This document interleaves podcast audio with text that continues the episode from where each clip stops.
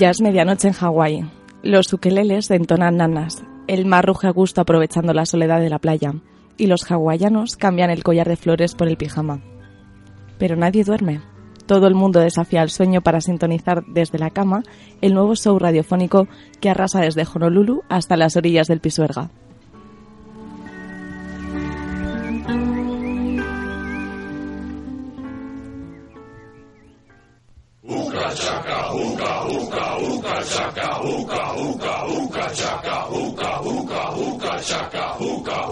I can't stop this feeling deep inside of me.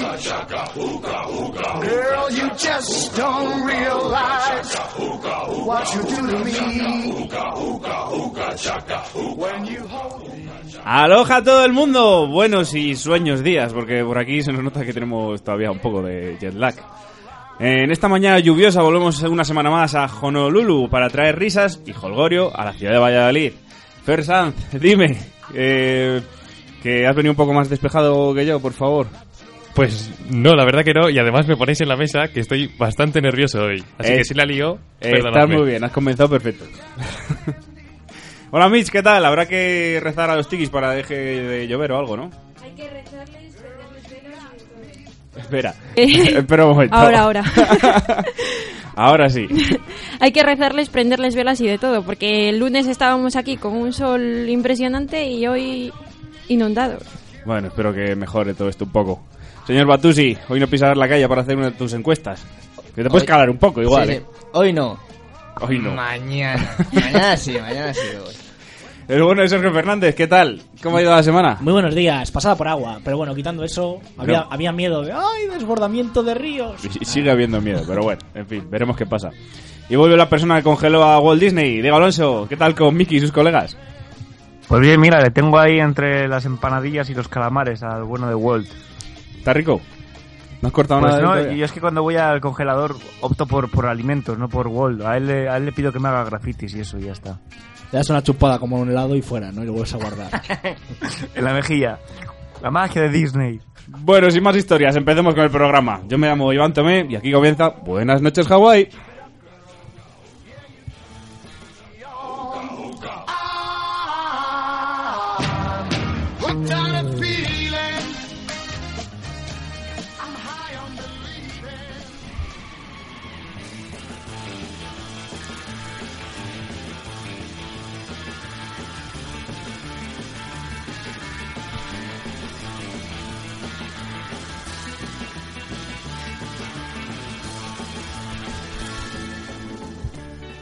Detenido una, mejor, una menor por robo con el método del abrazo cariñoso.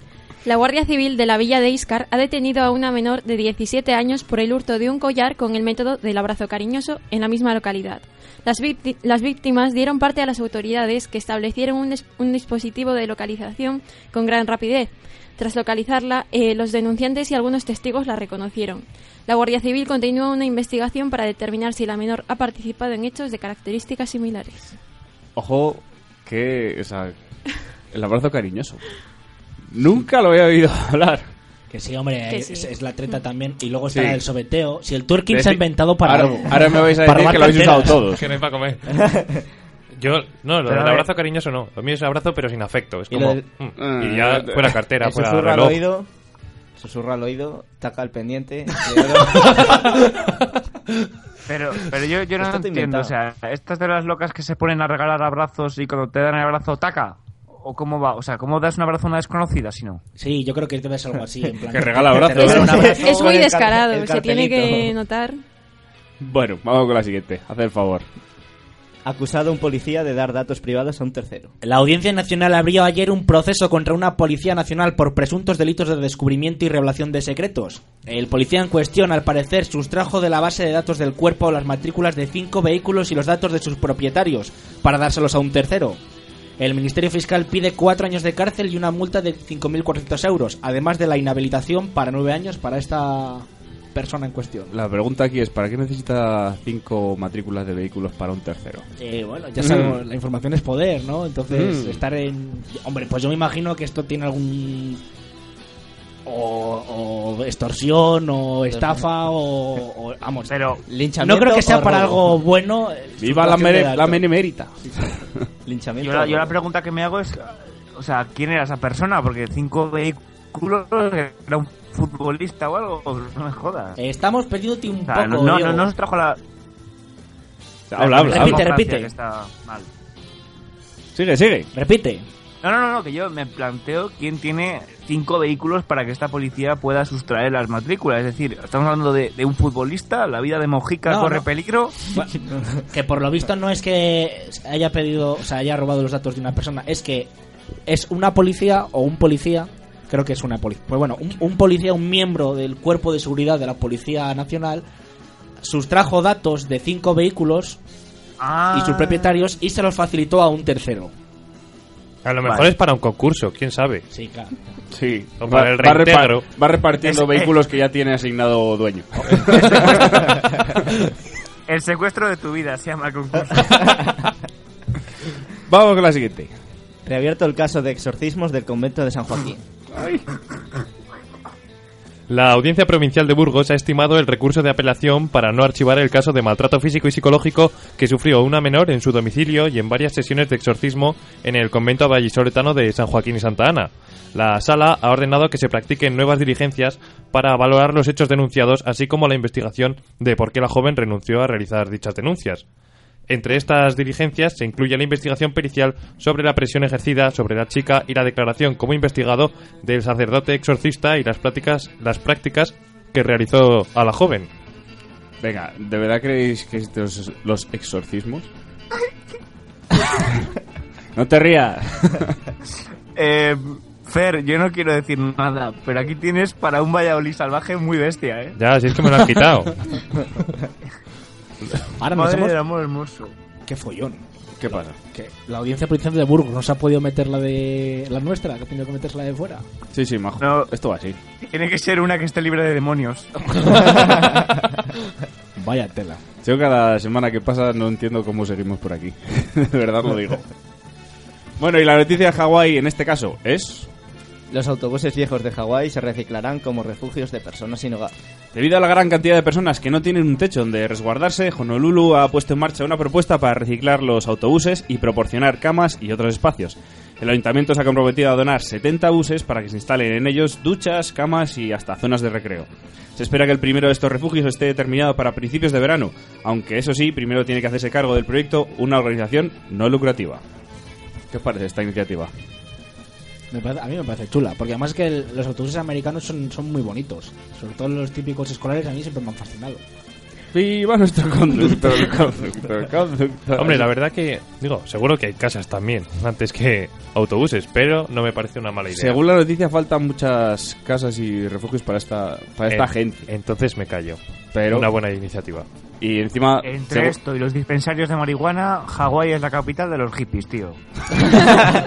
según lo que he leído, el alcalde quería dar palos a esta gente. O sea, que quería poner medidas más restrictivas contra ellos. Pues como hicimos aquí en su día, o como se hizo en Madrid, ¿no? De echar... echar a- bueno, en fin. Vale, vale, vale. Y bueno, vamos a presentar ya al entrevistado de hoy. Eh, Se trata de Juan Pernía, que es estudiante de medicina y que ha puesto en marcha una iniciativa para recaudar dinero e ir a Grecia para ayudar a los refugiados sirios. Bueno, la, la primera pregunta es obligada. ¿Cómo se te ocurrió esta iniciativa? ¿En qué momento? Bueno, yo siempre había querido realizar un voluntariado, siempre lo hago, suelo hacer durante el verano. Y este año ya tenía pensado desde el verano pasado que quería, que quería hacerlo fuera de España. Y bueno, viendo cómo se iba desarrollando la situación con los refugiados, me fui informando bastante. Y la verdad que creo que es una, una emergencia humanitaria que, que es necesaria ahora mismo de, mucha gente para ayudar allí. Y nada, y decidí dar ese paso, me estuve informando sobre cómo hacerlo y, y nada, y decidí, decidí ir allí a ayudar, hombre. ¿Y cómo estás recaudando ese dinero a partir de...? Bueno, pues para ello he creado un crowdfunding, que es una página en internet eh, a través de la cual la gente puede hacer su donación, la que crea conveniente, desde un euro hasta lo que desee, y con la cual me puedo financiar lo que es mi, transporte, mi viaje hasta allí, porque, bueno, tengo 20 años, soy un estudiante y me cuesta. Y además el resto, el 100% del resto va a ser eh, para ayudar allí en, en lo que se pueda y entonces eso, esa es Y- mi idea. ¿Y lo haces tú solo o vas con alguien más o...? Bueno, yo esto lo he montado solo. O sea, he montado en mi página de Facebook y Twitter tal, me lo he montado solo, pero lo pongo claramente en la página que si alguien se quiere animar, que estoy encantado. Y de hecho, creo que al final no voy a ir solo porque, porque tengo un- una compañera de estudios de Lleida que sí que dice que me, que me va a acompañar. Y una amiga mía está aquí también realizando otros actos para recaudar dinero y poder venirse, así que igual no voy solo. Bien, bien. Chicos. ¿Y cómo va de momento eh, lo del dinero y demás? ¿La gente se está aportando? o- Pues bueno, si algo me. Para algo me ha ayudado esto es para ver que la gente es consciente del problema que hay y que hay ganas de ayudar. Y bueno, yo de momento pues llevo ahora casi 650 euros recaudados en poco más de un- dos semanas. Y, y nada, la verdad que muy contento y la gente se ha informado, o sea, se ha, se ha interesado mucho. Yo me, me daba a conocer y la gente se ha interesado. Y no sé, la verdad que es eso. O sea, que el proyecto empezó hace dos semanas. Sí, hace nada, dos Pues semanas. de momento va muy bien, ¿no? no me quejo, no tengo ninguna queja, la verdad, y no sé, estoy muy contento y a ver si cuando pasa el tiempo y tal podemos ir recaudando más y cuanto más, pues mejor. 650 euros, dos semanas y casi un proyecto salió prácticamente de la nada. O sea, es para estar orgulloso. sí, la verdad que eso, que estoy impresionado. Al principio yo no me lo creía, digo... Pero por eso digo que la gente, yo creo que lo que quiere es ayudar, pero muchas veces no sabe cómo hacerlo. ¿Hay un límite? O sea, quiero decir, No. ¿tienes un tiempo para recaudar cierto dinero o...? No, no. eh, la, la hago con joecaring.com y no tienen ni límites de nada, ni ellos se llevan ningún porcentaje, que también es importante. Y simplemente tú vas poniendo un objetivo. Pri- Primero puse un objetivo inicial de 400 euros, que a la semana se cumplió. Y, y ahora, por ejemplo, lo he ampliado a 1000, pero el objetivo es mm, ficticio.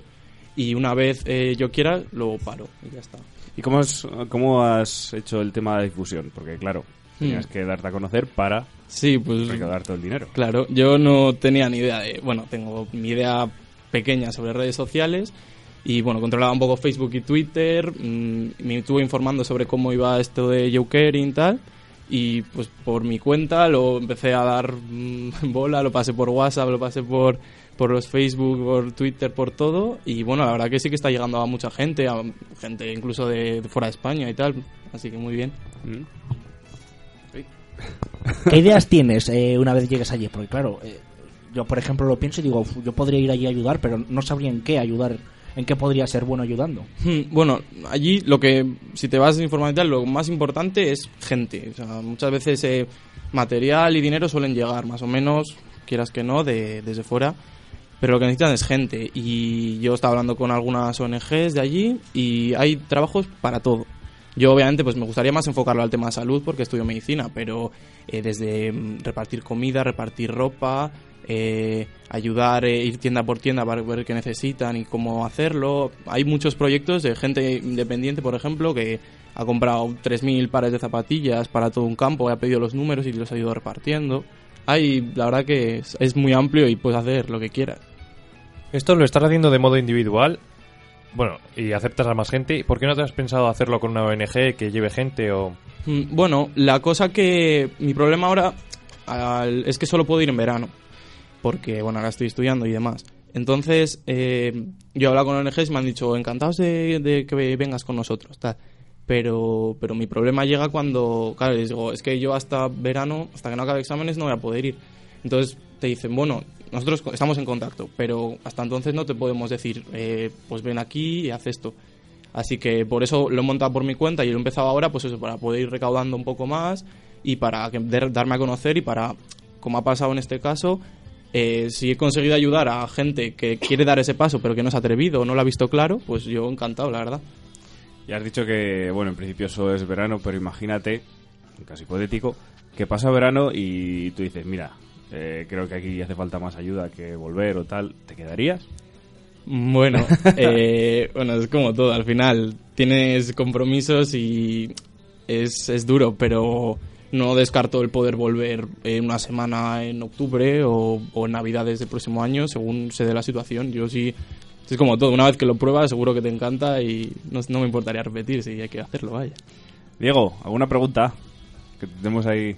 Sí, bueno, si no ha pensado, por ejemplo, en, en pedir ayuda o algún tipo de, de- para recaudar más cosas como Scouts de Valladolid o algo, movimientos aquí en Valladolid igual que, que puedan ayudarle de alguna forma, sobre todo de cara a material o de cara a, mm, ya no tanto dinero, Hmm. sino de cara a eso, a llevar materiales y, Claro. y Sí, sí, el, el tema de, de los materiales, pues eh, yo también lo pongo en el crowdfunding. Yo si consigo dinero y, y sé que puedo llevar un material desde España hasta allí eh, que pueda ayudar, eh, lo voy a hacer.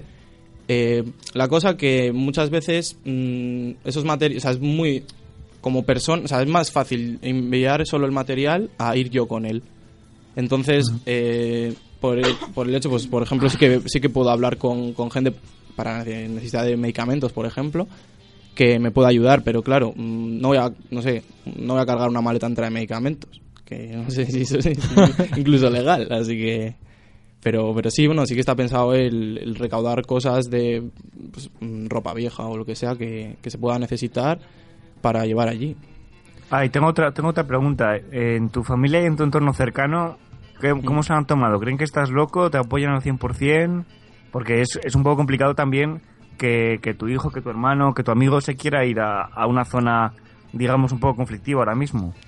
Pues la verdad que eso, genial. Una respuesta genial por parte de mis hermanas, por parte de mis amigos, que, que lo han visto pues bastante lógico. O sea, es un paso importante, es una aventura poco así. Pero todo el mundo me ha apoyado y ya te digo, desde el primer momento mm, todo el mundo encantado y yo pues, pues mejor. Y la verdad que mi vida goza de esa libertad. Ahora que puedo, nada me ata aquí, pues mira, encantado de poder ir allí, la verdad. ¿Ya conocías alguna iniciativa de este tipo? ¿O has hablado con alguien que ha hecho algo parecido para tener una guía más o menos? Sí, cuando me empecé a, a informar sobre este tema, pues ya te digo, febrero, marzo, eh, vi que, que había bastante gente alrededor del mundo. En mi comunidad, cerca de mí, no conozco a nadie que lo haya hecho. Pero, pero sí que te vas informando, vas leyendo gente que lo está haciendo. Y que. Y entonces, pues obviamente esto yo no lo he inventado, ni mucho menos. Pero lo vas viendo que va funcionando y que la gente lo está tomando el crowdfunding para una forma de voluntariado. Y la verdad que me gustó mucho la idea y la, la he aplicado, simplemente. Sí, bueno, yo quería hacerte la pregunta de si estás re- mentalizado para, para lo que vas a hacer, porque es una experiencia, no he estado, pero es una experiencia dura, o sea, te vas a encontrar con una realidad muy, muy cruda allí. Sí, sí, yo, vaya, no he tenido problemas nunca en enfrentarme a situaciones difíciles y de hecho creo que ahí es cuando más aprende uno.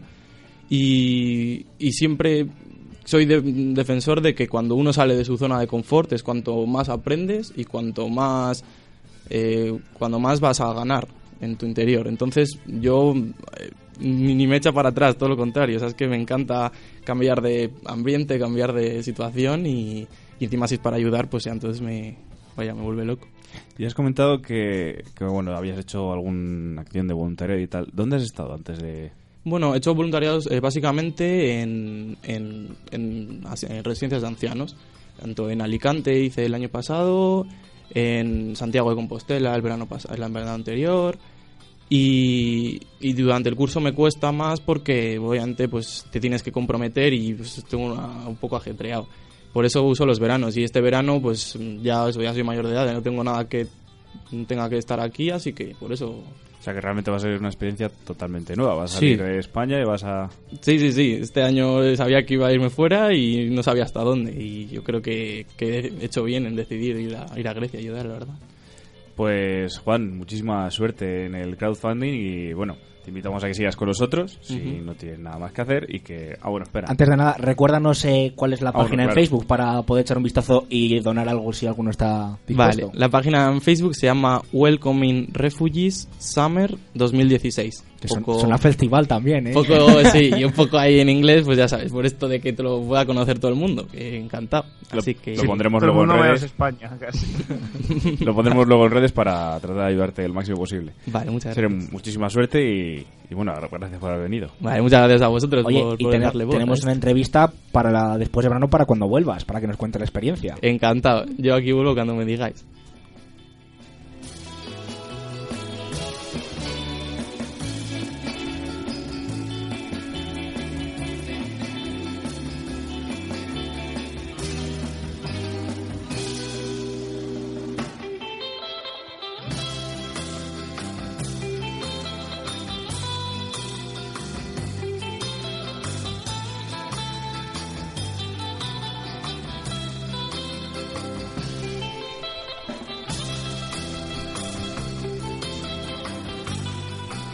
Bueno, y vamos ya con la parte más desenfadada de. Bueno, de Buenas noches, Hawái. El estadio José Zorrilla acogerá la final de la Copa de Petanca. Así lo ha confirmado el alcalde de Valladolid, Óscar Puente, quien ha declarado que puede ser una gran oportunidad para acercar el apasionante mundo de las bolitas de, a la capital. Los equipos agradecidos, los cachavas de cor- perdón, los cachavas, las cachavas de Corcos del Valle y los, Aquí, es que Hay mala leche, ¿eh? hay mala leche en los nombres de los pueblos. Los cachavas de Corcos del Valle y los miopes de Salvador de Zapardiel se enfrentarán en una batalla épica ante 2.000 aficionados, en su mayoría agricultores y ganaderos, un hito histórico en el deporte de la petanca. Eh, los chavales que empiezan se creen que tirarlo de las bolas es tirarlo de las bolas y ya está, pero tienen mucho de estrategia, afirma Olegario García, uno de los integrantes de, las, de los cachavas. La artrosis también ah, es un punto a favor. El segis le da el efecto a la bola que peina los flequillos con ella.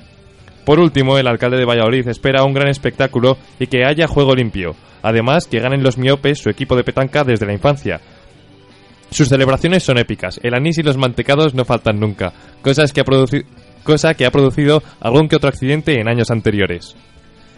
Yo siempre he sido de fiel defensor de este tipo de deportes que unen mucho en los pueblos. Eh, Batusi seguro que está conmigo. Sí, sí, sí. sí. Además, en Laguna se practica mucho. Eh, lo- hay, competi- competición muy, muy, muy, muy férrea, eh, pero muy seria. Que prácticamente no se puede ni hablar en algunos lanzamientos. O sea, como los toros, no puedes hacer movimientos raros, en serio, en serio. O- Os juro que esto que voy a contar es verídico. O sea, yo cojo el cercanías día sí, día también.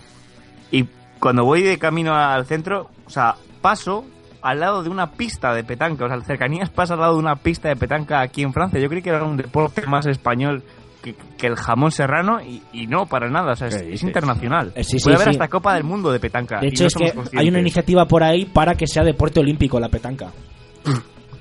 No, bueno, es, es coña, es coña, más, eh. el, el- el no, me, no me extrañaría nada. el de barrer el suelo es como la petanca, pero ¿cómo se llama? El, el curling. curling, curling. El curling. Es- eso es la, Ah, no, perdona, el Es- curling no es, un, Eso es deporte de mierda. la no- petanca vikinga. Eh, pero, es, pero es olímpico. Nadie, ha- nadie, ha pensado, nadie ha pensado en cómo recogen ya las pelotas, o sea, las bolas metálicas, porque ya no se agachan a por ellas. Tienen una- un cordel con un imán al final, acercan el imán y luego levantan el cordel. Se habla Sí, poco, bueno, eh, claro, para, para está todo inventado. espalda y eso. de la- está todo inventado en ese juego. Espectacular, ¿eh? Espectacular. Vamos a ver la siguiente. Pedro Sánchez de After en Bagur. El líder socialista que acudió a la final de Copa del Rey de Rugby terminó la noche en la mítica sala vallisoletana, según informa la prensa rosa local. Estos medios relatan cómo comenzó la noche invitando a la vicepresidenta para intentar camelarse la abstención del Partido Popular, pero tras una cobra decidió irse a una esquina a mandar notas de audio de las canciones favoritas de sus amigos, cada vez que sonaban. A mí me ofreció el Ministerio de Festejos y Holgorios si lograba ayudarle a enviar el mensaje perfecto a Pablo Iglesias, relata un joven vallisoletano. Sin embargo, la noche terminó con un doble check azul por parte de Pablo Iglesias y siete Malibú piñas en la cuenta de Sánchez. A mí no me parece tan descabellado esto. Se ve un tío juerguista. A- a- Tiene pinta. le gustan, le gustan, a ver, no vamos a decir que es un borracho, pero le gustan, le gustan los cubatas, las cosas como son. A ver, en, la escala Alberto Garzón, Albert Rivera, donde Alberto Garzón es de los que prefiere quedarse en casa, beber vino y leer a Marx, y Albert Rivera, bueno, Albert Rivera todo el mundo sabe ya lo que... Vale, vale, vale, vale. ¿En qué escala ponemos a Pedro Sánchez en cuanto a fiestero? ¿En qué escala? Sí, o sea, o sea ¿qué, qué- qué? un 1 o un 10 de fiestero? Yo creo que tuvo una, una, una adolescencia un poco loca este tío, ¿no? A ver, yo- es que me, me suena de verdad haberle escuchado decir que le gustan los gin tonic, es muy de gin No, tonic. pensaba que ibas a decir los porros, pero... No, no. sí, supongo que sí, pero... Yo, le, yo le pongo un. A ver, claro, depende con quién lo compares, ¿no? Pero también Bueno, hemos visto a, a Mariano Rajoy bailando en Nochevieja. Ah, es verdad, cómo lo reventaba el tío, ¿eh? O sea, que de- es que engaña mucho luego. eh. Mariano tiene un culiquitaca que da gusto. Destrozó la pista ahí. Pero el Pedro Sánchez seguro que mueve las caderas cosa fina. Nah, yo estoy ¿Quién, seguro que solo quién era el mejor twerking del Congreso? Vale, Yo la, yo la verdad que veo a Sánchez más del que está en la discoteca en un lado observando a, a toda la gente Es- y haciéndose el chulo. Es que yo también lo veo. Que se El- apoya en la barra, sonríe y es suficiente ya. El Sí. jaguar, que- a el jaguar de caza, que está esperando ahí, que dice, venga, en cuanto se acerque una Le gacela... estáis Y el llamando mejor- aguantabarras. Y el mejor twerking lo hace Montoro seguro. Porque no lo habéis visto, pero es que esto ha sido... Dejémoslo aquí porque... Más dura para los oyentes. Dejémoslo aquí porque nos cierran el programa.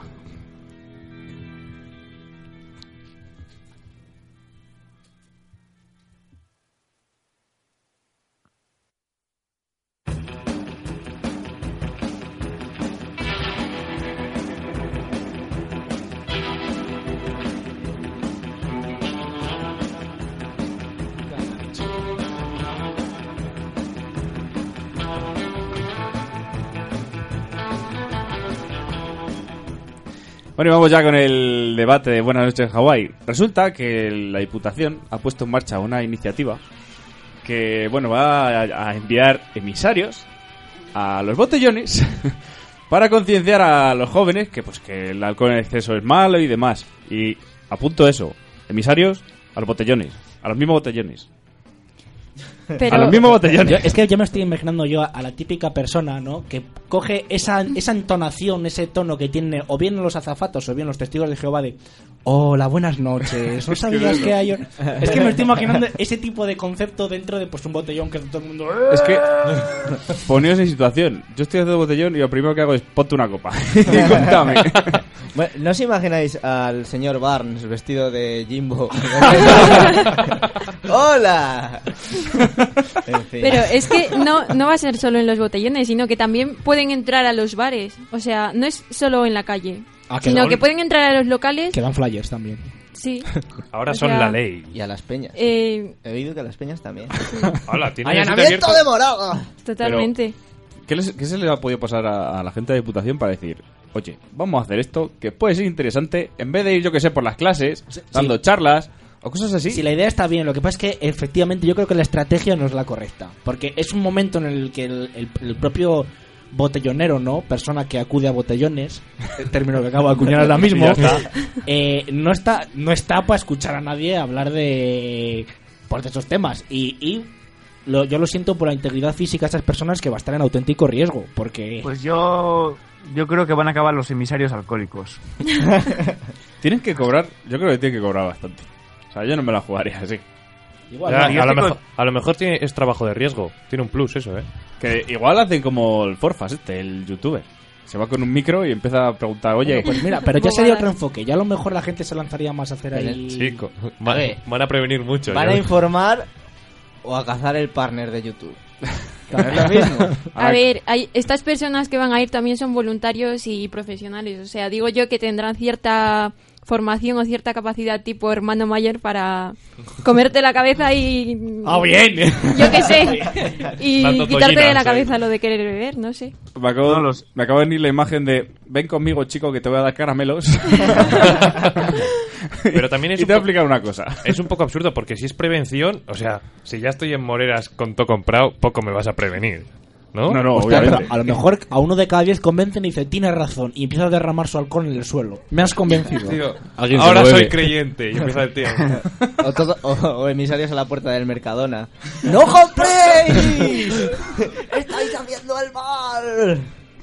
Bueno, en fin. Yo creo otra medida a la altura sería enviar a ecologistas a corridas de toros y que se sentasen al lado de taurinos. Hola, buenas tardes. ¿Sabes que esto es tortura? ¿Sabes? Es como, que ya estoy aquí. O sea, ya sé a lo que he venido. No me cuentes lo que voy a ver porque ya lo sé. Estás incitando a que estos emisarios vayan a hacer boicots a los botellones, empiecen a picar garrafas y a tirarte los hielos a la cabeza. Que igual ¿Te es imaginas idea, qué ¿eh? bueno sería eso? Yo eso sí que sería voluntario para hacer eso, mira. Que vayan con agujas, que vayan con agujas y que vayan picando botellas de plástico y los vasos ahí en plan, paca, paca, paca. me parece una... Sería tremendo, muy cómico. Beber es malo, me la suda, pues taca. Y le pica el vaso y ya está.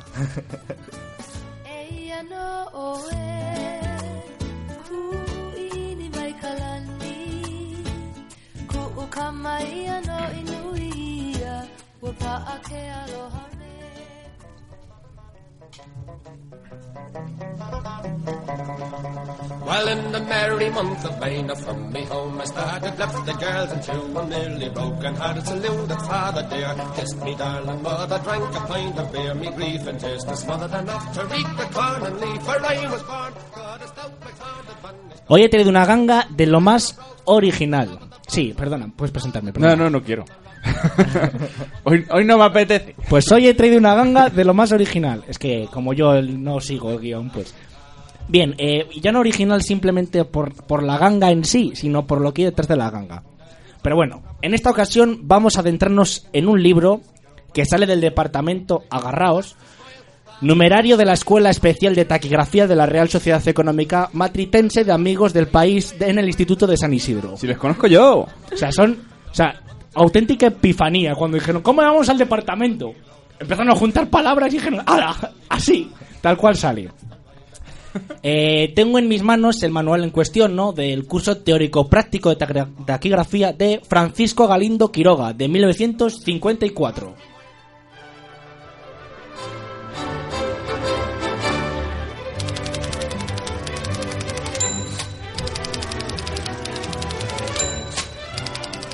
¿Cómo me gusta esta canción? Eso es, esta es la ganga del día, un manual de taquigrafía. Pero del sistema Murphy, ¿eh? Que debe haber otros sistemas por ahí, pero son una mierda. O sea, el sistema bueno es el Murphy. Eh, ¿Qué es la taquigrafía? Obviamente viene explicado en el propio libro. Es eh, el alfabeto taquigráfico, es el conjunto de signos. No, decía que si iba en castellano antiguo o algo, porque... No, no, pero casi, ¿eh? Tiene El- páginas sueltas. Es el por ahí. conjunto de signos. No, es un marcapáginas, que es Ah. parte de otro libro. Vale. Yo soy así.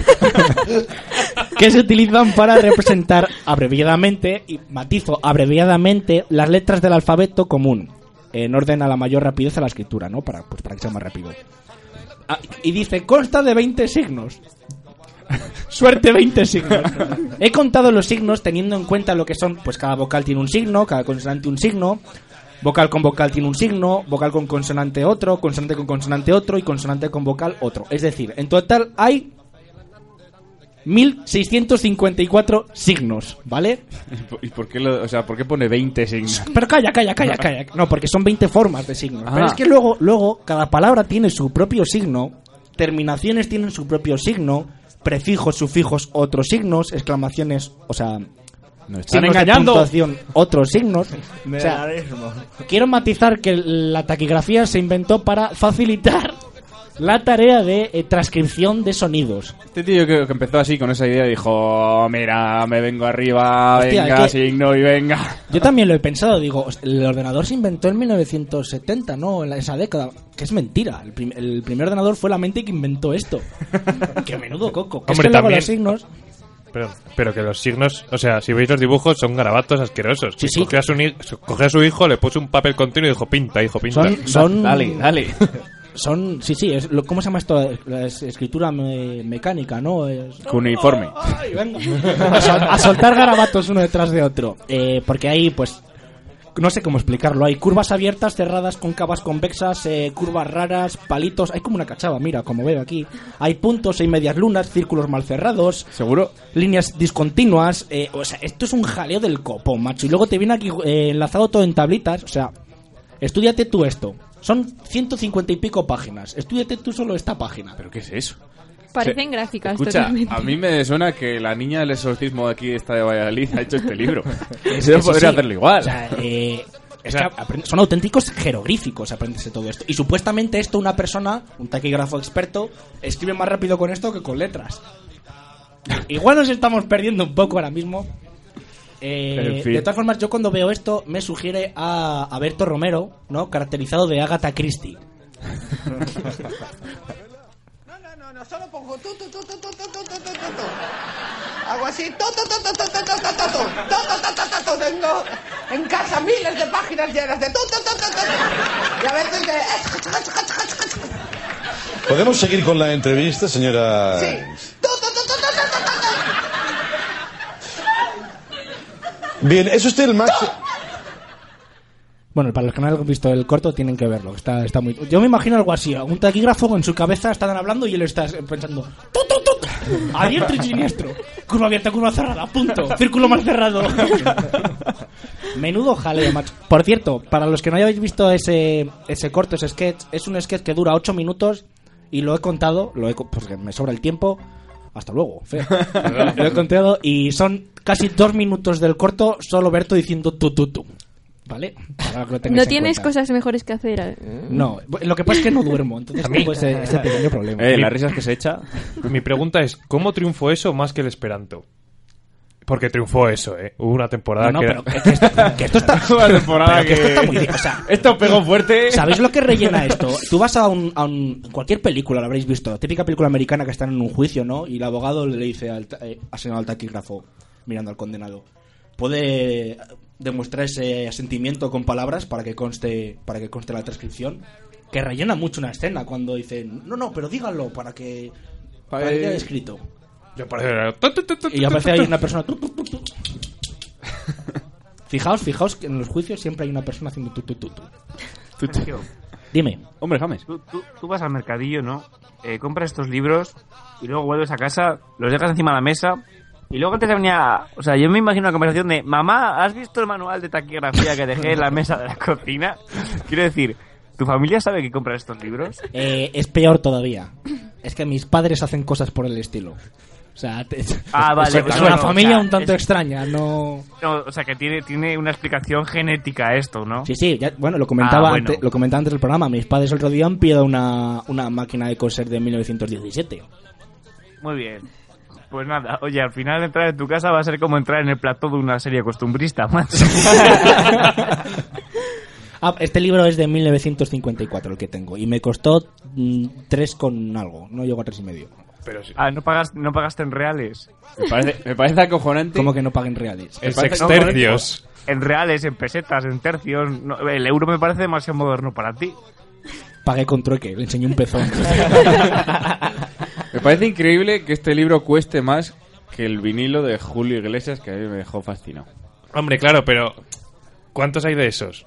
Muy pocos. Vinilos de Julio Iglesias, es que ha Julio reventado el Iglesias mundo. solo hay, solo hay uno. Hijos muchos. Pero Y Julio Iglesias solo uno. más. Entonces- Sí, yo hasta- eh, ¿Entonces qué? ¿Entonces qué? ¿Que cueste más? Pues hijo, yo que quiero- no pongo las leyes del mercado. Es que los mercadillos y los rastros son así. No, no Que regateas igual, bien. igual le rascas bien. No, esto, pues igual no, puede ser. Pero bueno, seguiré mejorando día a día y os traeré gangas hasta que saque algo gratis. Mira, es la próxima. Igual es el próximo reto. gratis. Sacar algo gratis. Sacar algo gratis y sacar algo del Y que no sea un libro, que no sea un libro. Que llevamos dos semanas con Claro. libros. Jo- ¡Oh! ¡Oscar! En mi defensa diré que me parece más atractivo el libro que el objeto en sí. Porque hay veces que dices tú, una caja para guardar joyas. Pues vale, muy bonita. pero- Una petaca. Vale. Pero, pero esto es cultura. Igual en un mes vengo y empiezo a escribir el guion en signos taquigráficos y os quedáis todos en plan... Signos cuneiformes. Madre mía.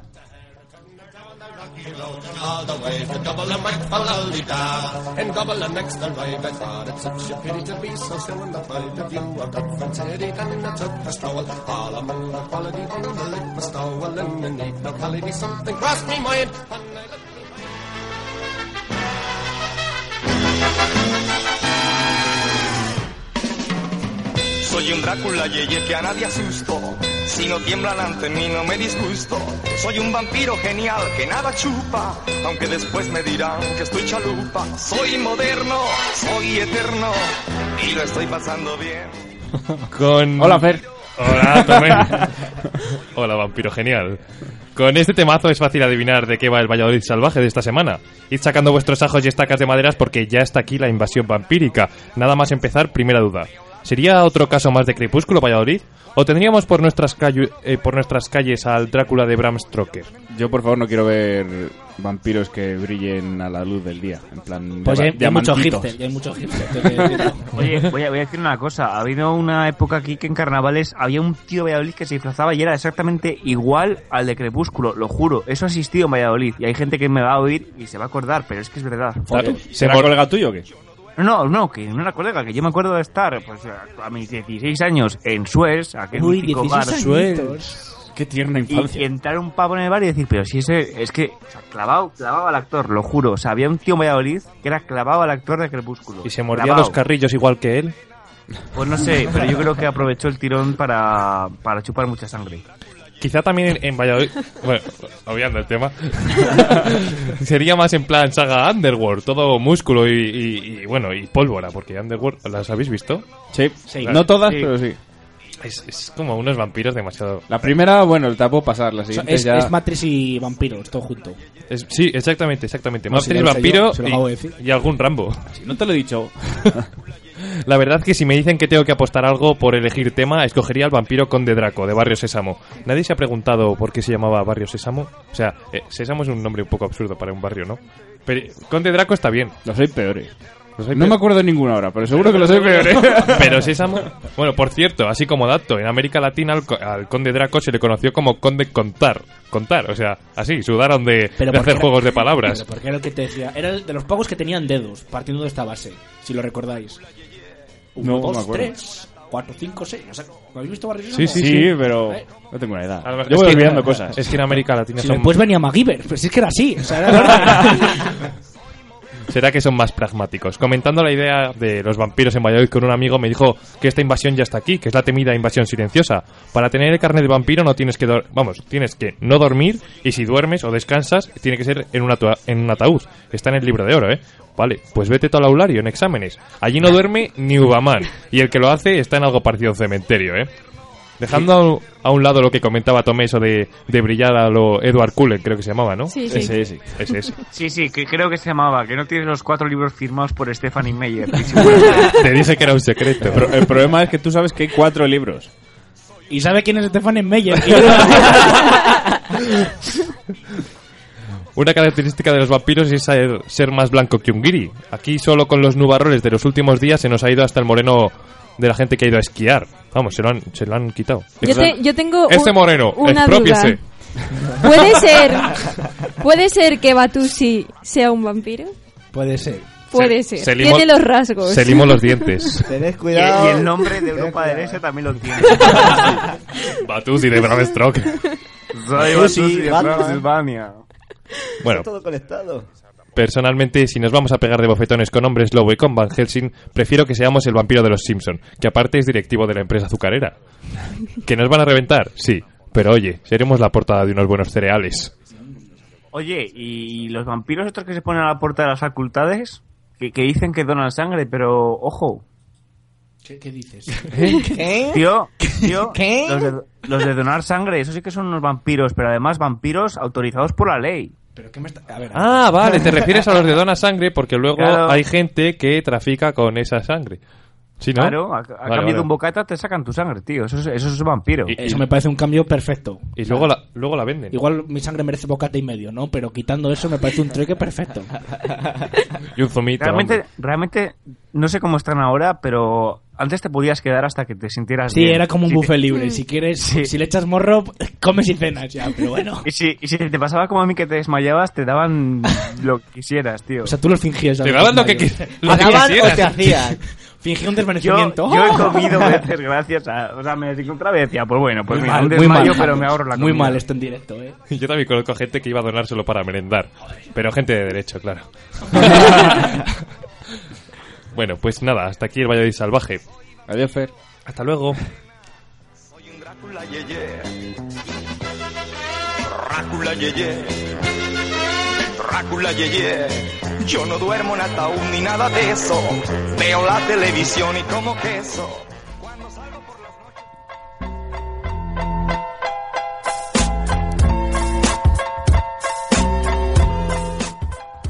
Muy buenas. Hoy os traemos una encuesta relacionada con el debate.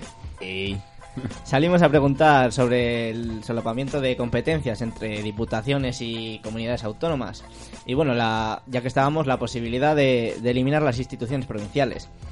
Del primer sujeto de hoy dice que, bueno, el ahorro no compensa las funciones que realiza. Revisar, tampoco eliminarlas, porque sí que es cierto que municipios pequeños y todo eso, pues sí que prestan servicios que, oye, que no, que quedarían descolgados.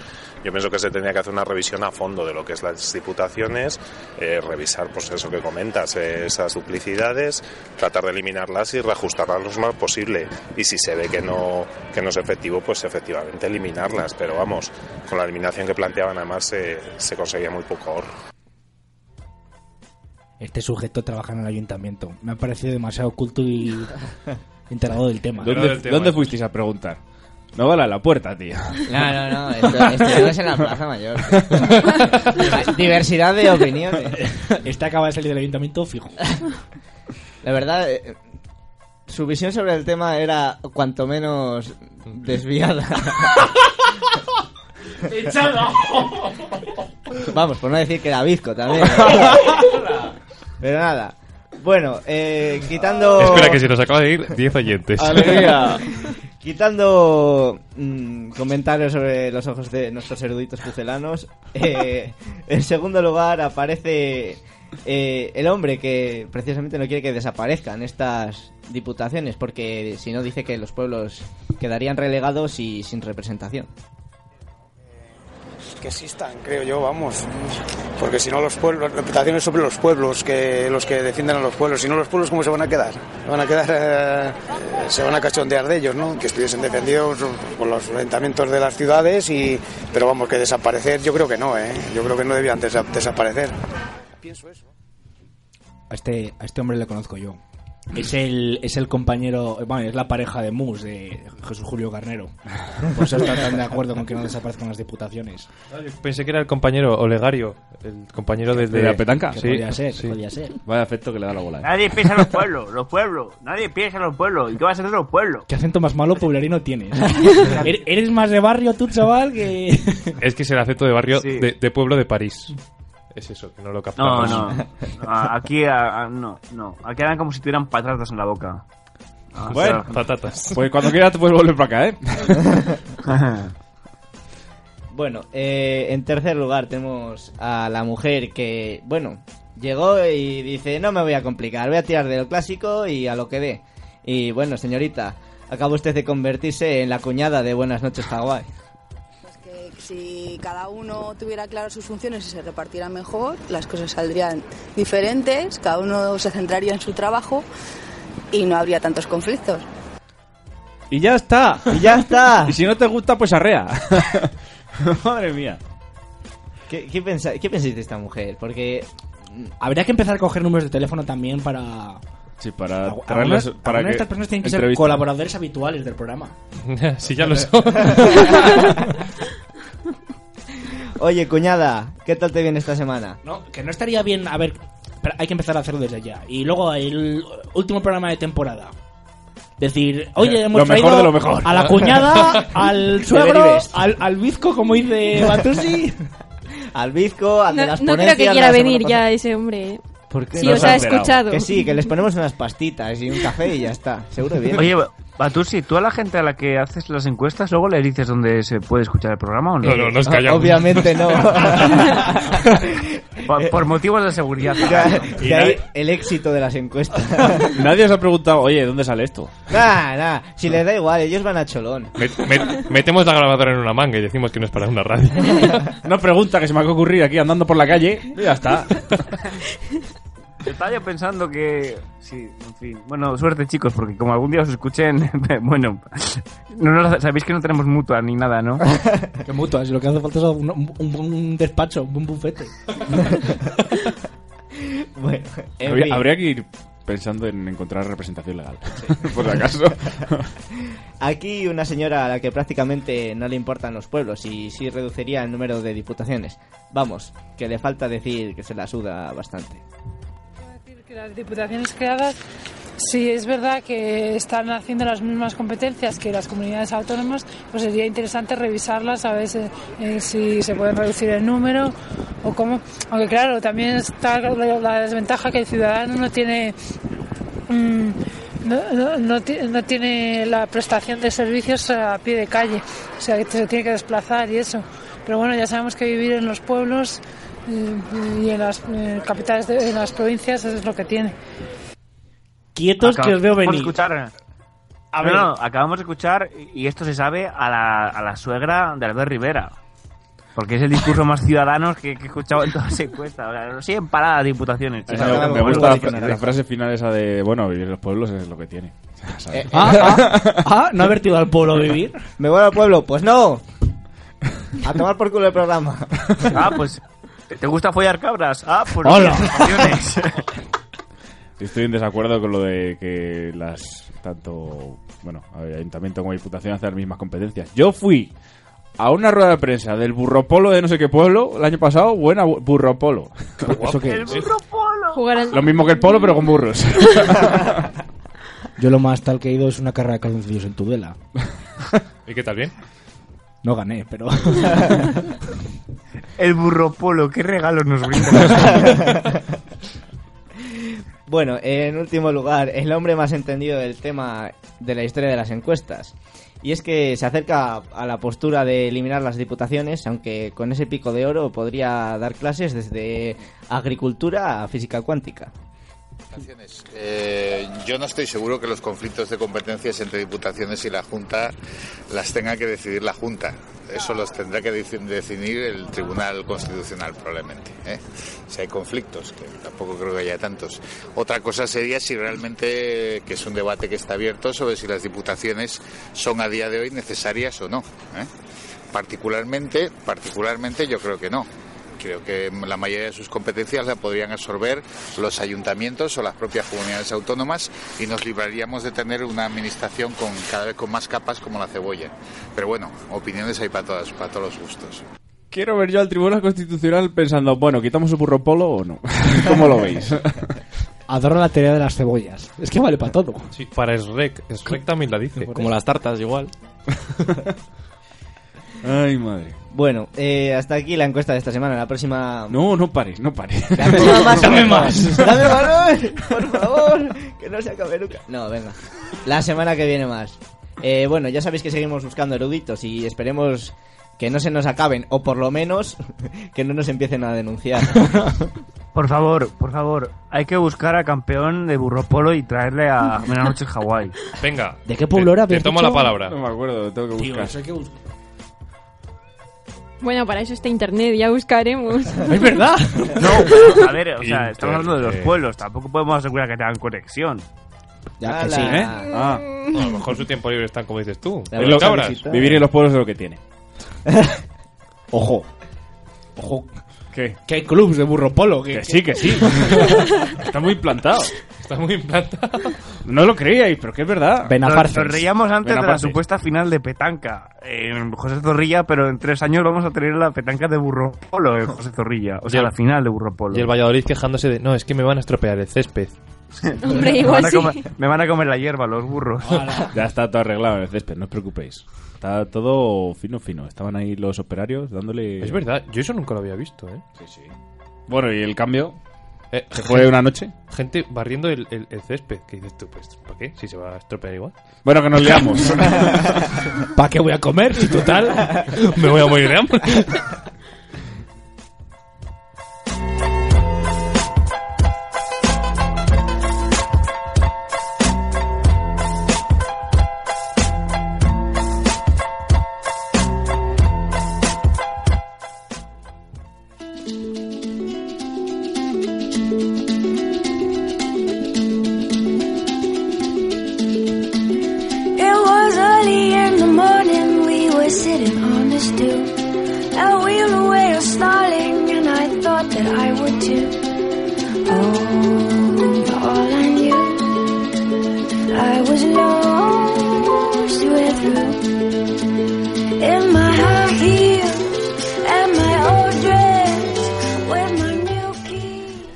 Bueno, pues hoy quiero hablaros, como ya os dije en el programa anterior, de animales fantásticos y dónde encontrarlos.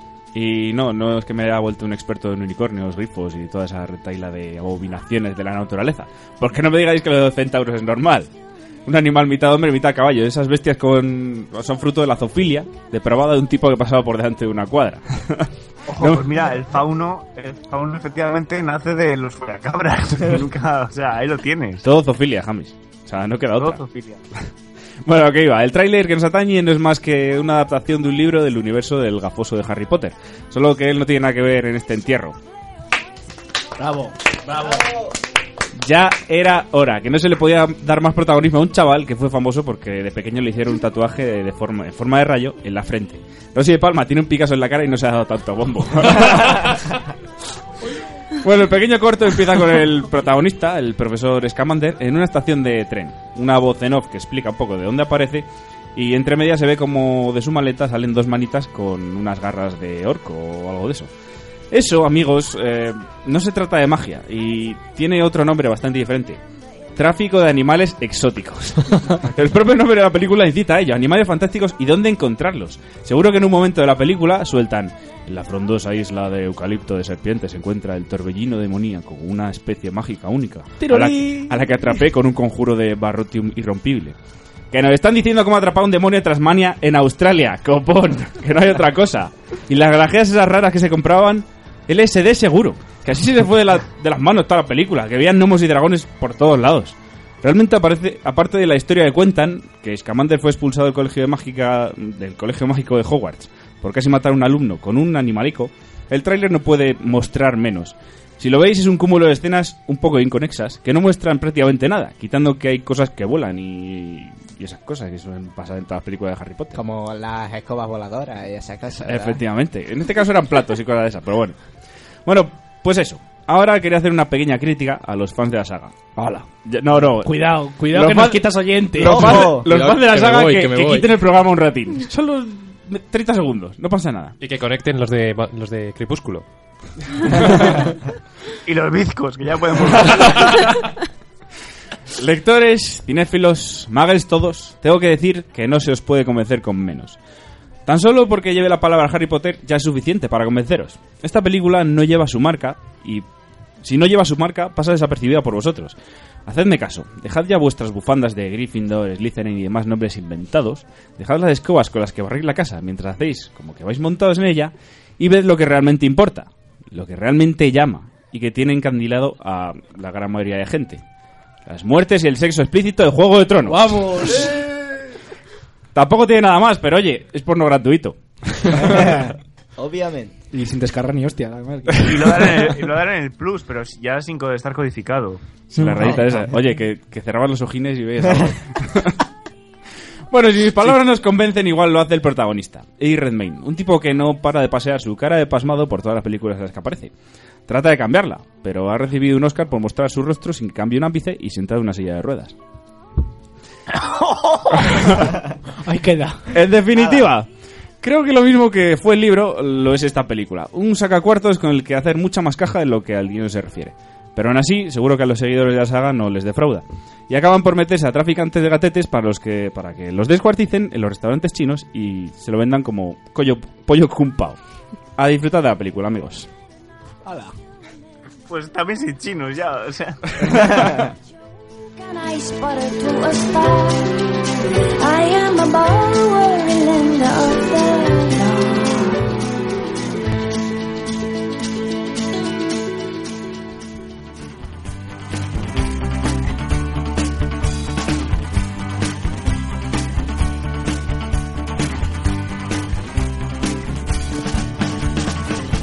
yo tuviera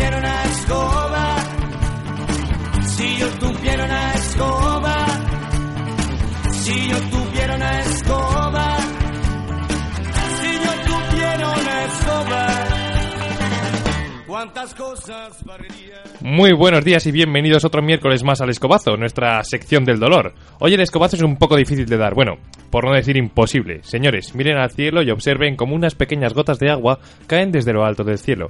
Ahora acudan raudos y veloces al puente Bayor y vean cómo cada vez sube un poco más el nivel del río, que parece ser que no, que está bajando, pero bueno, me da igual. eso dice, pero no me lo creo. Y ahora cojan un espejo y mírense la cara de asqueados cuando les dicen que tienen que coger el paraguas para salir a la calle. Ya lo dijo Al Gore con lo del cambio climático. Los débiles que no son de estas tierras estaban contentos por no haber tenido invierno, pero zas, llega la primavera y no deja de llover, de no hacer sol y de tener que sacar la trenca para ir a todos lados. Tipo está un poco loco. ¿Eh? Es completamente. ¿eh? Estamos casi en mayo y aquí seguimos. Un poco de sol, por favor. Encima al Xavi, que es que- Para Tú que no- brille. tú no quieres, tú no quieres sol. Necesito vitaminas. Va a morir de escorbuto el pobre. Está, sal- está satu- está saturado de blanco este chico. Ese era Edward Cullen nuestro. No voy a negar que tiene su parte positiva, la lluvia. Da bastante conversación en los, as- en los ascensores con ese vecino de que no te sabes el nombre. Y además siempre puedes recurrir a lo de Está, esto es bueno para el campo. Sí, mientras los agricultores se cagan en todo mientras ven cómo pierden las cosechas. No, no, no, no, no. Esto te puedo dar declaraciones de primera mano que, que vienen que te cagas. Sí. Lo hice por mí porque estoy plantando lechugas ahora en el pueblo. Creí que vas a decir lo del pino. Estuve viendo ayer a mi abuelo y decía, no, no, que llueva, hijo, que llueva, que viene muy bien para el campo. Muy bien, para Pues nada, para el abuelo de Tomé le viene fenómeno. Lluvia, si quieres volver a ser bien recibida en esta villa, ándate con ojo. Pero el escobazo de esta semana va para ti. Lo de la entrega ya lo gestionaremos luego. escoba, si yo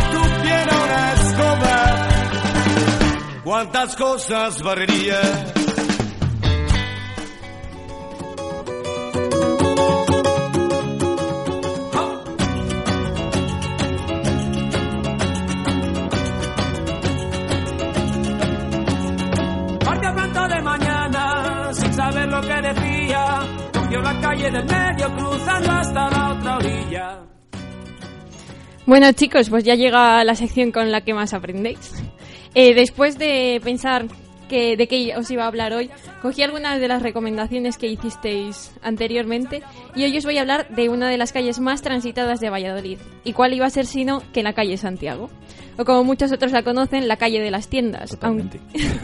Totalmente. Mi madre viene del pueblo y dice, voy a la calle de las tiendas. Nadie eh, la conoce como, como tal vas del pueblo. Oye, que voy a comprar ropa. A la calle Santiago.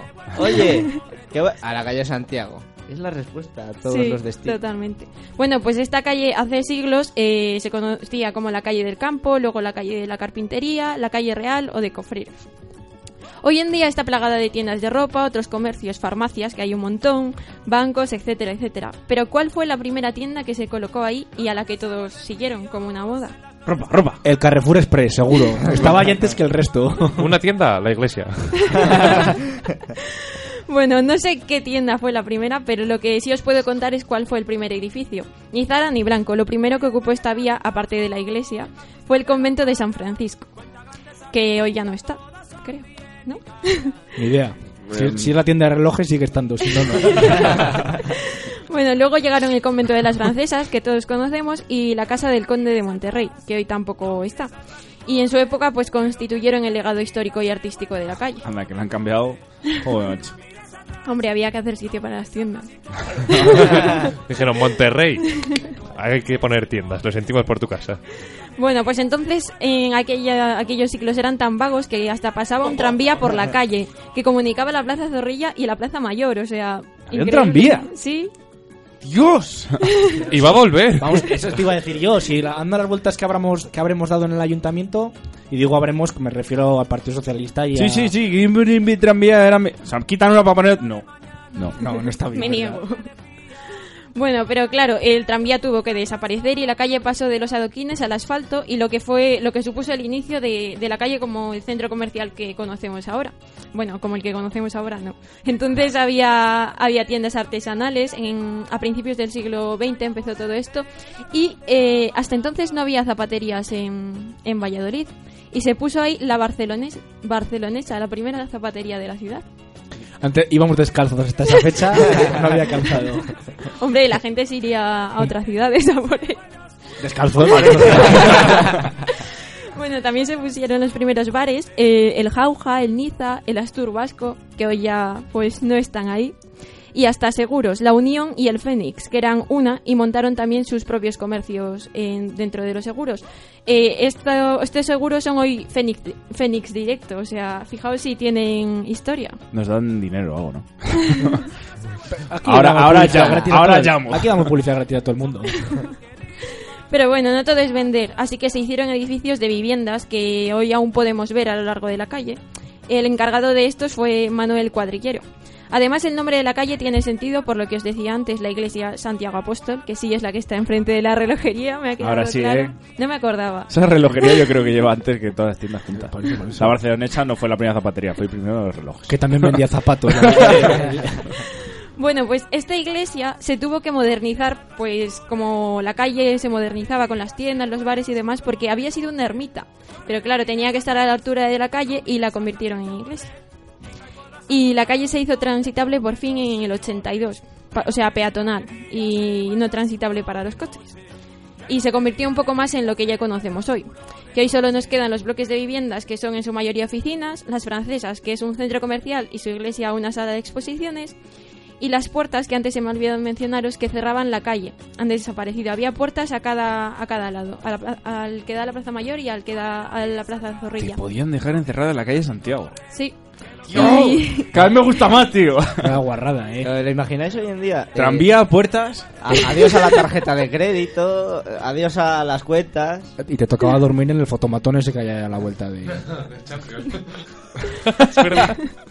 Estas puertas eran conocidas como las puertas del campo y luego fueron sustituidas por el arco de Santiago que también ha desaparecido y que hoy ya, ya no Pero, podemos tío. ver. Me parece. Se está cargando el patrimonio. Pero bueno, Va a no, poner quejas. no dramaticemos que todavía nos quedan las tiendas y quién sabe si en el futuro alguien cuenta la historia del pool o parfois o la relojería o lo que hay ahora en Me la gusta calle. el parfois. Parfois. Parfois. Quedaba muy elegante, por eso he puesto ese. Sí, pero otro. ¿qué vende? Porque, ¿Qué es eso? no, en serio, ¿qué es eso? Me han cambiado el tranvía por el parfois. O sea, me vale... Me gusta decir parfois, pero no tanto como un tranvía, ¿vale? Decir tranvía te gusta más. Ojo. Chuchu. brilla de día se vuelve oscuro de noche. Corre, no mires atrás, no mires atrás y corre. Ni y podrás almorzar donde comen los señores.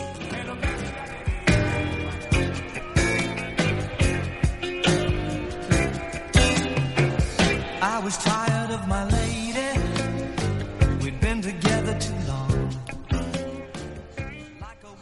¿Me vais a presentar o lo hago yo todo? Dale, dale, hoy estoy en Ah. plan vago. Vale, perfecto. Bueno, no me extraña tampoco, ¿eh?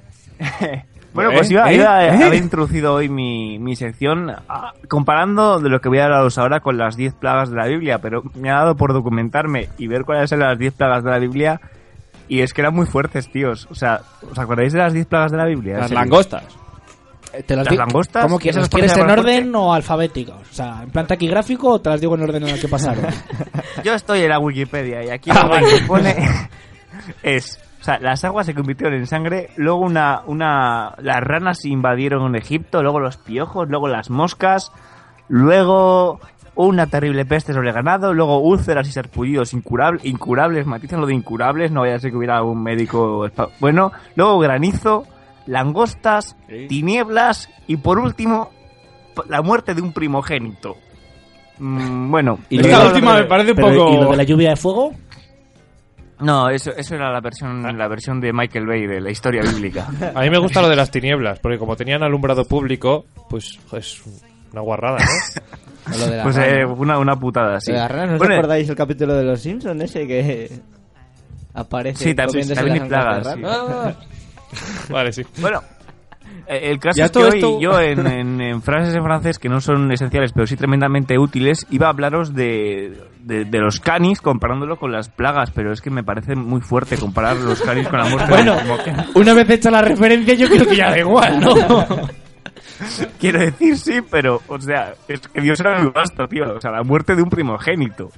No sé, madre de Dios. Yo entiendo muy bien que, que no lo escuche nadie. de verdad. Nada, no, no, bueno, voy a centrarme ya en el tema de, O sea, de lo los entendería. canis. Bueno, es que no sé si sabéis, pero bueno, pues yo tengo necesidad muchas veces de, hablar de los canis. Cuando me preguntan qué tal va España, digo, pues va mal. Y una de las causas es que la gente ve mujeres, hombres y viceversa. Y la gente me pregunta, ¿y qué se ve en mujeres, hombres y viceversa? Y yo digo, canis. Y la gente no entiende qué es canis. Bueno, entonces, podri- podrías usar el mismo nombre del programa. ¿Qué ven? Mujeres, hombres, bíceps y no sigo con lo siguiente. me, me tomo la referencia Patusi. Entonces yo ya me he visto obligado a que los franceses me digan cuál es su palabra para cani, para así expresarlo y que todo el mundo entienda de qué tipo de gente hablo. ¿Queréis saber cómo dicen aquí cani, amigos míos? sí, por favor. ¿Qué qué? ¿Qué qué? Pero O sea, ¿qué qué? Eso, ¿Qué? ¿qué qué? ¿Qué qué? Pues imagino que es por de que, que, que, que, que- que te meto, ¿sabes? Ya, pero, pero en francés no creo que se diga que, que, que, que, que te meto. No, es... Bueno, yo qué sé, pero eso es ¿No os Ahora estáis imaginando que- que- al típico francés con el chándal del Marsella azul? Ahí, claro. Bueno, eh, esa es otra. Esa es otra. O sea, lo que aquí se traduce como el típico eh, cani del levante español montado en un Hyundai Coupé amarillo, aquí el prototipo de cani es el que ha descrito Batusi. O sea, es una persona con un chándal, con un chándal usado del Olympique de Marsella Bien. y que habla con un acento bastante más repelente que, que el peor acento que os podáis imaginar. O sea, el acento de Marsella Y- y- es, francamente horroroso. Importante, el coche. ¿Qué coche tienen los canis en...? Tiene que ser Renault. No puede ser- Bueno, el- aquí realmente, realmente no es tanto la marca, sino cuántas pegatinas de mierda le puedas añadir. O sea, aquí se ve que el Need for Speed pegó muy duro. y Dime que y no luego escuchan también- Buenas noches Hawái en, en París y que- o que no vas a salir en dos semanas de casa. Por si acaso. Si no, te metes, sacas pecho y te cuá, y-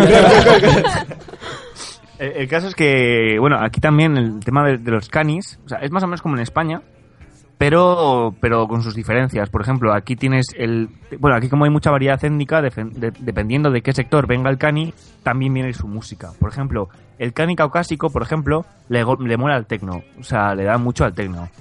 El cani más bien mm, negro opta por eh, lo que viene siendo música reggae o rap francés, pero rap francés duro, duro, duro. Y luego está el, el rap más bien, o sea, el, el cani, más bien de, de origen eh, musulmán, que bueno, ese, ese- esa gente escucha una, una música indescriptible. Es una mezcla entre francés y árabe, en lo que te puedes asegurar que se están cagando en tu puta madre en las dos, en los dos idiomas. Pero... Has, dicho, has dicho rap francés muy duro. Son dos conceptos que no me encajan mucho. Rap francés Mm, duro, ¿qué va a decir? ¿Te reviento la baguette o...?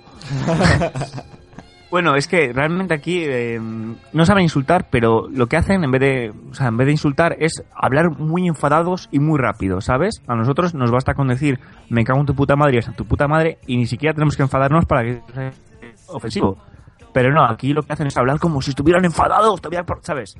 Y bueno, pues aquí también hay canis, no son tanto como en España, o sí, pero yo los veo menos. Y, y por eso me parecía interesante que la gente supiera que para decir cani en francés hay que decir que qué. Más que nada porque yo es una palabra que uso en mi día a día y tal. Y termino esta reflexión sobre los canis en el, en el centro de Europa y, y en París concretamente. Y vu- vuelvo la reflexión a España. El otro día leí un tuit que me ha dejado muy jodida la cabeza porque me ha parecido tremendamente cierto. Es de un tal doctor Munrua, do- doctor barra baja Munrua, que dijo, ganazas de que los menores de 16 años puedan votar en España. Ya es hora de que tengamos un presidente youtuber o tronista. un mensaje para los aficionados de mujeres, hombres y viceversa, que con ellos ya no nos queda ningún tipo de audiencia hoy en Buenas noches, Hawái. ¿Qué os ha parecido hoy mi sección? ¿Bien? Ah, sí, como había subido. Sí, sí. Lo que no me ha quedado claro lo que es el concepto de por qué se les llama queques, ¿no? Bueno, ¿por qué se llama cani? Pues te, te lo busco ahora mismo. Vale, búscame el origen etimológico de, de cani y yo empezaré a buscar el origen etimológico de las palabras que saco aquí. Oye, pues ya va siendo hora, que van seis programas. No, es que es más divertido soltar las palabras y ya que vosotros hagáis la reflexión interna, ¿sabes? Yo- a mí estas palabras me llevan a un proceso de reflexión para saber si son de mierda, de la buena o no. Eres, por así Y- decirlo, la humilía. Luego ya que la gente se lo, se lo meriende en Claro. casa, ¿no? Yo soy, yo soy como el cura, yo recito aquí la palabra y luego ya la reflexión cristiana la lleváis cada uno por dentro. ¿Qué? ¿Cómo va la búsqueda? Mal. Yo digo que es de canijo. No, es que. Bueno, no- perdemos tiempo. Sí. A ver. Es que Podemos- perder tiempo Podemos, con esto perfectamente. podemos pasar a la palmera del puto Álvaro. Espe- espera, espera, no quiero ser ofensiva, pero can es perro en latín, ¿no? Ay, Dios. Y la I. Y la I, pues y la I es hijo de puta. es como la I del iPhone. A ver, que igual viene por eso, ¿sabes? No, no sé. Ahí lo dejo. Que, que no Cani. eh, quiero Suyas ser son las conclusiones. Así- la ha dejado ahí, ¿eh? En todo lo alto. Que no, que no. Que no es ofensiva. ¿No hab- no había una, una Wikipedia de estas que era la Frikipedia. era una Wikipedia de coña, la Frikipedia. seguro Cerró, chapó. Sí, sí, lo han cerrado. ¡No! ¿Dónde ¿Qué están, las, tío? ¿Dónde están las definiciones de gitanos? Pero qué hijos de puta, pero pero pero esta- esto de la ley mordaza es una desgracia, macho. ¿Cómo han cerrado la Frikipedia? Ya ves, nos han dejado sin media sección. Sin chelis ni tanos. En fin, esperemos a ver qué nos trae la próxima semana, por favor. Y busca Pues el mira, la origen etimo- etimológico.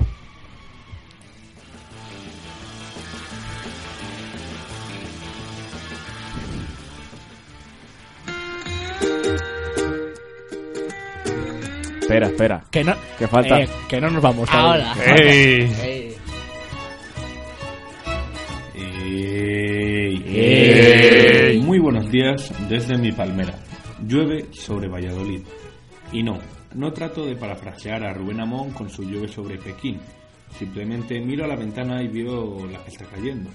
Tampoco pretendo parafrasear a los delincuentes con lo de la primavera trompetera, porque lo más parecido a una trompeta estos días, con la Semana Santa ya de lado, es el claxon de un coche cualquiera atascado en el paseo Zorrilla anegado de agua y vehículos. Tampoco tengo ninguna intención de mentar a la pegatina con lo de que somos color y pintaremos, que la era en blanco y negro ya quedó bastante atrás. Porque si algo ha quedado claro este fin de semana es que Valladolid es de esos colores, de los colores del Chami, de los colores del Salvador. Y una mezcla entre ambos colores, tirando a grisáceo o incluso a marrón, es como vienen los ríos en Valladolid. Tampoco tengo ninguna gana de copiar a Guille Jové con lo de baja nublado por el Esgueva, porque si hay un riesgo esta semana, ese es el nivel del cauce del otro, del grande, del Pisuerga. No es de extrañar tampoco, y no por la lluvia, sino porque todos sabemos que tras una final la gente bebe y para saber beber hay que saber ir al baño. Señores, se ha jugado un partido de rugby. 15 tipos de 100 kilos bebiendo cervezas en la central. ¿De verdad hace falta que dé más detalles? Por si no os parece suficiente, os recuerdo que otros 15 tipos también de 100 kilos han estado bebiendo cervezas en el Dublín. Beber para olvidar. El que seguro que quiere olvidar es Paco González, que está viviendo el juicio contra la lagunera Lorena Gallego por tentativa de asesinato hacia la mujer del periodista.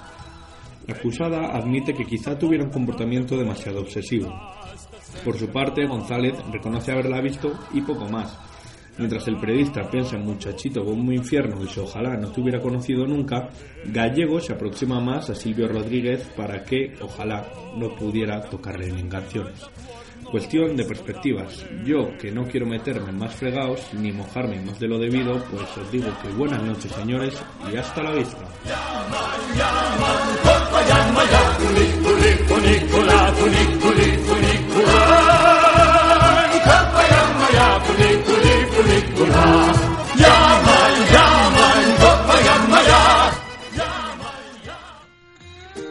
Se ha puesto poeta hoy el amigo, ¿eh?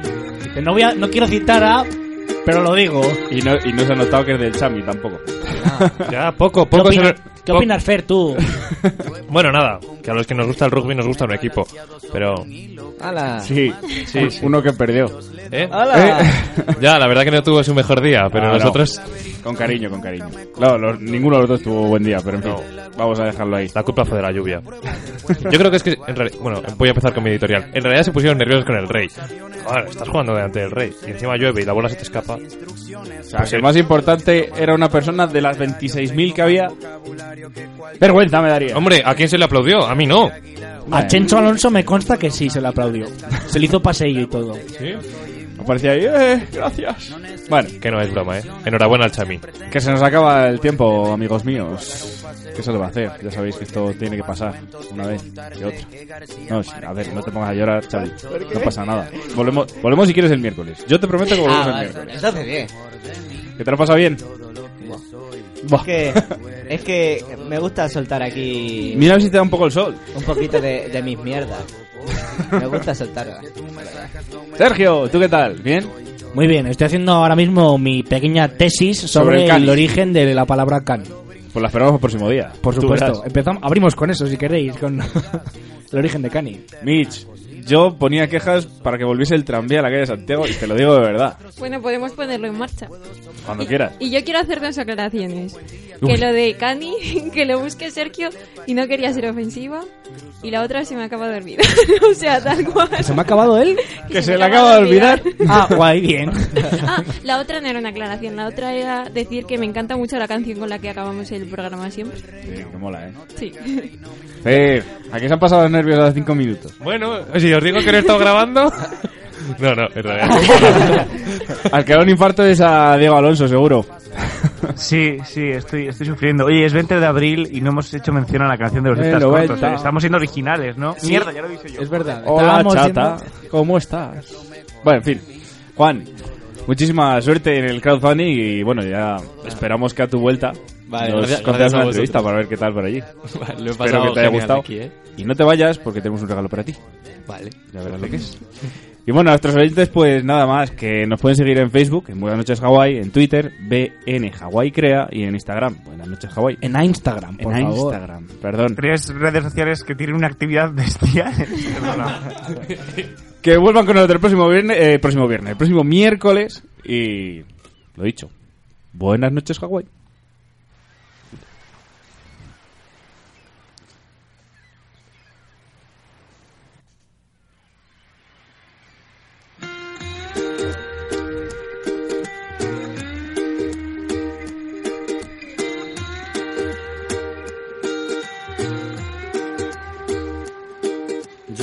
Con cocodrilos, me he balanceado sobre un hilo, cargando más de 500 kilos. Le he dado la vuelta al mundo en menos de un segundo. He cruzado 100 laberintos y nunca me confundo. Respiro dentro y fuera del agua como las focas. Soy a prueba de fuego, agarro balas con la boca. Mi creatividad vuela como los aviones. Puedo construir un cerebro sin leer las instrucciones. Hablo todos los idiomas de todos los abecedarios. Tengo más vocabulario que cualquier diccionario. tengo vista de águila, olfato de perro, puedo caminar descalzo sobre clavos de hierro, soy inmune a la muerte.